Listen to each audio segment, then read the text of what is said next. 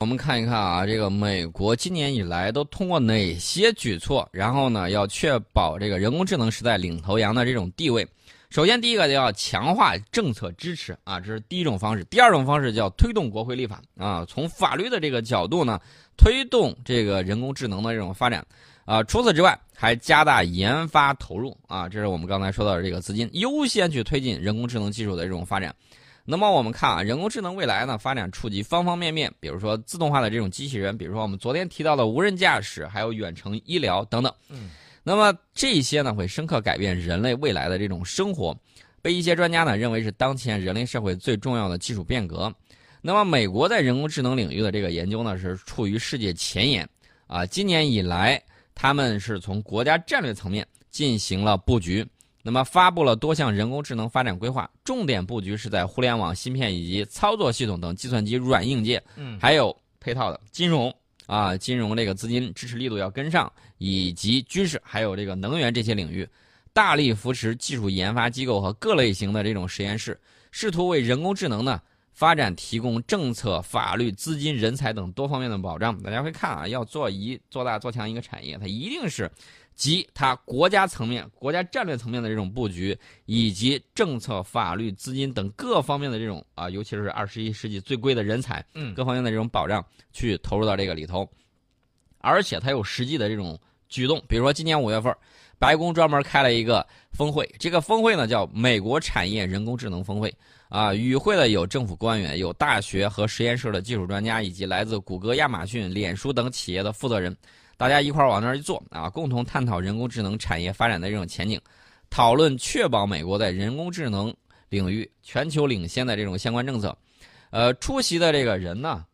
这个构成位置啊还是比较高的。比如说，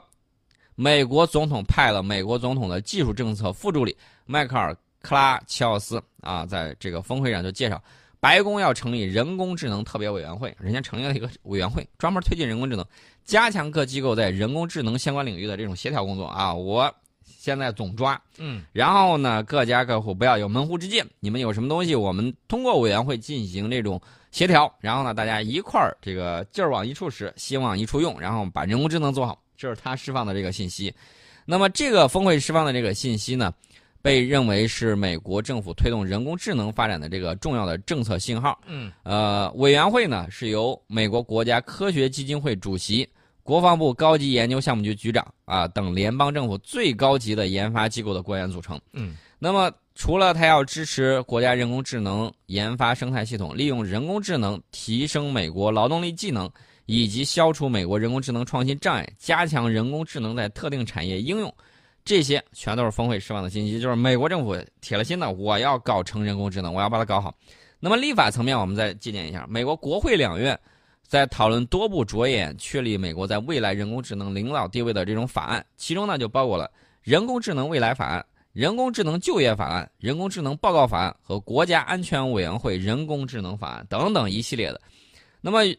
它的这个人工智能未来法案如果经过国会通过，将会成为美国有关人工智能的第一部联邦法律，重点涉及哪些呢？大家可以参考一下啊。重点涉及的是人工智能对经济的发展、劳动就业、隐私保护等方面的这种影响，并且为进一步开展具体行业立法奠定了一个基础。与此同时呢，美国在构建这个国家层面的人工智能评估委员会。对人工智能对美国经济劳动力和竞争力的影响，以及人工智能涉及的隐私还有道德标准啊，人工智能的算法、系统部署等进行分层评估、循环评估啊，不是说我这个评完了之后，你然后你过了之后，后头我都不监管的，不是这个样子，还要再评。那么值得大家注意的是什么呢？就是美国政府非常重视人工智能在国防安全领域的作用和影响，认为人工智能是巩固它军事技术优势的一个重要组成部分。呃，六月底。五角大楼啊，这是又到美国国防部了，宣布成立联合人工智能中心。它的这个目的呢，是要加快国防部交付人工智能的这种能力，并且开发能够为国防安全带来益处的这种工具和技术，把人工智能呢应用于一系列密切相关的紧迫的联合挑战。哎，说到这个一系列密切相关的紧迫的联合挑战，我们待会儿还有话说，这个先给大家放一下。那么不久之前呢，美国国会参众两院通过的二零一九财年国防授权法案，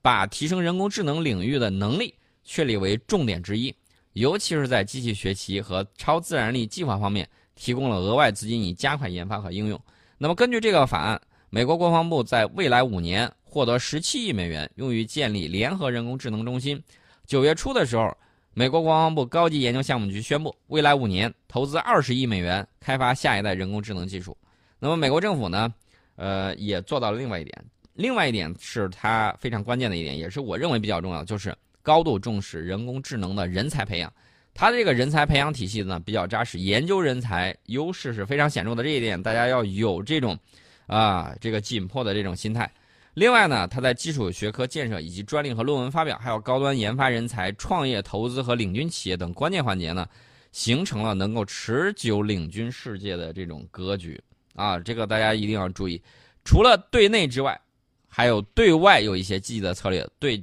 全世界各国的人工智能发展进行了跟踪与评估，并且通过各种手段遏制竞争对手发展。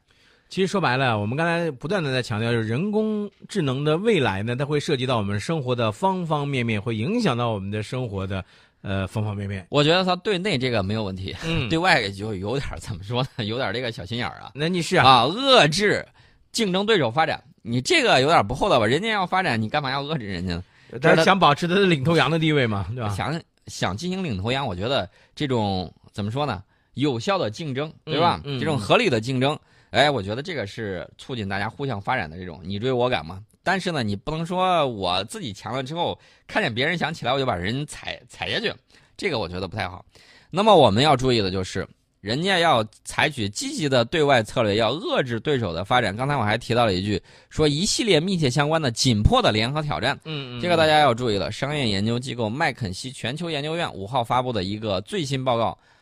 它顶上大家一定要注意啊，千万不要被别人捧杀。但是他说到了一些情况之后，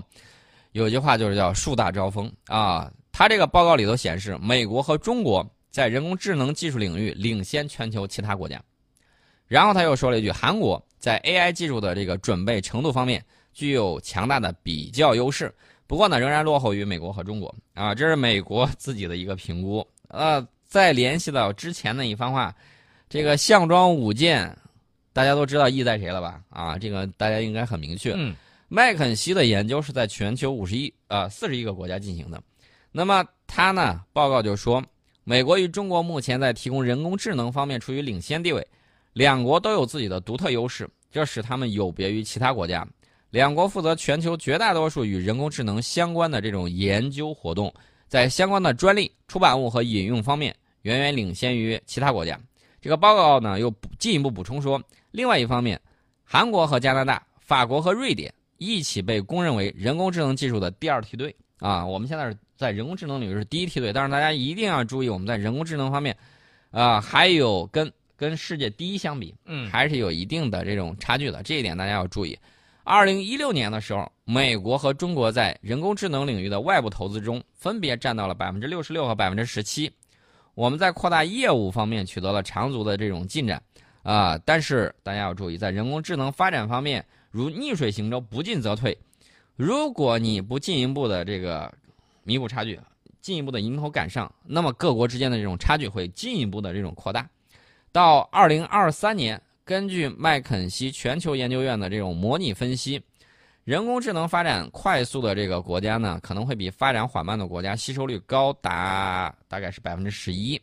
这个差距呢，在二零三零年会扩大到百分之二十三左右。这就表明像数字鸿沟一样啊，发达经济体和发展中经济体之间可能会出现人工智能的这种鸿沟，这是它的这种一种。啊，推测，而且呢，宋儿，你不知道注意到没有？不仅仅是像美国呀、中国啊，都在这个人工智能这一方面呢，有一些自己的一些这个领先的一些情况。那包括其他的一些个国家，也是在不断在人工智能方面呢，也是在下着劲儿呢。啊，咱们是，咱们跟美国是第一梯队啊，我们跟美国是有一定差距的，这个大家要了解。另外一点呢，这个其他的都是第二梯队，这个你不用担心它。但是呢。这个一定要眼盯着最前面啊！没错，因为我们要有这个大国国民的这种心态。嗯。另外，在就业市场方面，这个 影响就有点有意思了啊！对以后大家的这种择业以及选择这个自己的专业，有一定的这种考虑。当然了，也考虑到个人的兴趣爱好。那么，随着人工智能技术的这种发展，需要低数字技能的工作比例可能会从目前的百分之四十下降到二零三零年的百分之三十。相反，那些需要更高技能的工作可能会从百分之四十增加到百分之五十。其实说白了就是什么呢？就是机械性的、传统性的那种这个工作啊，简单的、重复的那种工作呢，可能这个就业的机会又少了，是吧？对。那么我们看到美国有相关的这种政策配套啊等等方面。那么我们呢，我们看最近呢啊有两个会可以给大家说一下。一个是中国农科院实施的人才强院战略，激发创新活力。民以食为天啊，对，农业科学院啊，农业科学院呢是我们国家农业科研的国家队啊。大家也知道一句俗话叫“民以食为天”，尤其是像我们这么一个人口大国，粮食安全问题非常的重要。那么，中国农业科学院呢？他们八号的时候是在郑州啊，在我们这儿召开了这个中国农科院人才工作推进会。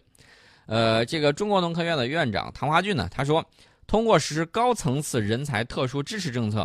中国农科院呢会按照顶端人才、领军人才和青年英才三个层次，给予人才六十万到二百万元的这个科研经费，十万元到五十万元的岗位补助，打破职称年龄还有资历的这种限制条件。实施专技职务和博导资格晋升绿色通道，说白了就是一点：你只要拿出来成果，你只要做出来科研成果啊，你就可以通过这个绿色通道进行晋升。那么一年以来呢，有五十三名青年英才获得了高级职称，八十五名青年英才获得博士生导师的这种资格。呃，这个谭华俊说的这番话呢，我觉得很有帮助。他说要改变以貌取人的不良倾向，最重要的是建立符合人才发展规律的人才评价机制。对此呢，中国农科院针对不同类型、不同学科人才实施分类评价，以品德能力、业绩贡献和潜力为导向，破除论资排辈，不为论文资历和这个头衔儿，啊，按照技术研究、应用研究和软科学研究分类进行遴选。我觉得这个非常的科学啊，让真正那些有才的一些年轻人能够脱颖而出啊。关键有一点就是基础科学这个研究呢，第一，这个时间很长；第二，见效很慢。那么它的这种评价机制呢，你跟应用研究去进行啊这个一块儿去选拔的话，那么很多人会越来越倾向于应用研究而轻基础。那么轻基础的结果会是什么呢？轻基础的结果会是让你这个到一定程度的时候，你就会出现发展的瓶颈啊。这个这个把这个分开分类进行这种理选，我觉得这个是非常重要的一点。那么中科农中国中国农科院呢，它呃除了这个之外。还会进一步的这个确保科研经费啊、岗位补助以及科研条件等及时足额的这个保障保障到位。大家在看这个中国科技大学有一个这个做科普非常好的袁兰峰，啊，袁兰峰教授呢，他做科普的时候他就讲，过去的时候我们当然要发扬这种艰苦奋斗的这种精神，然后呢，这个给国家搞科研。那么在现在呢，尤其是美国有些特点是什么呢？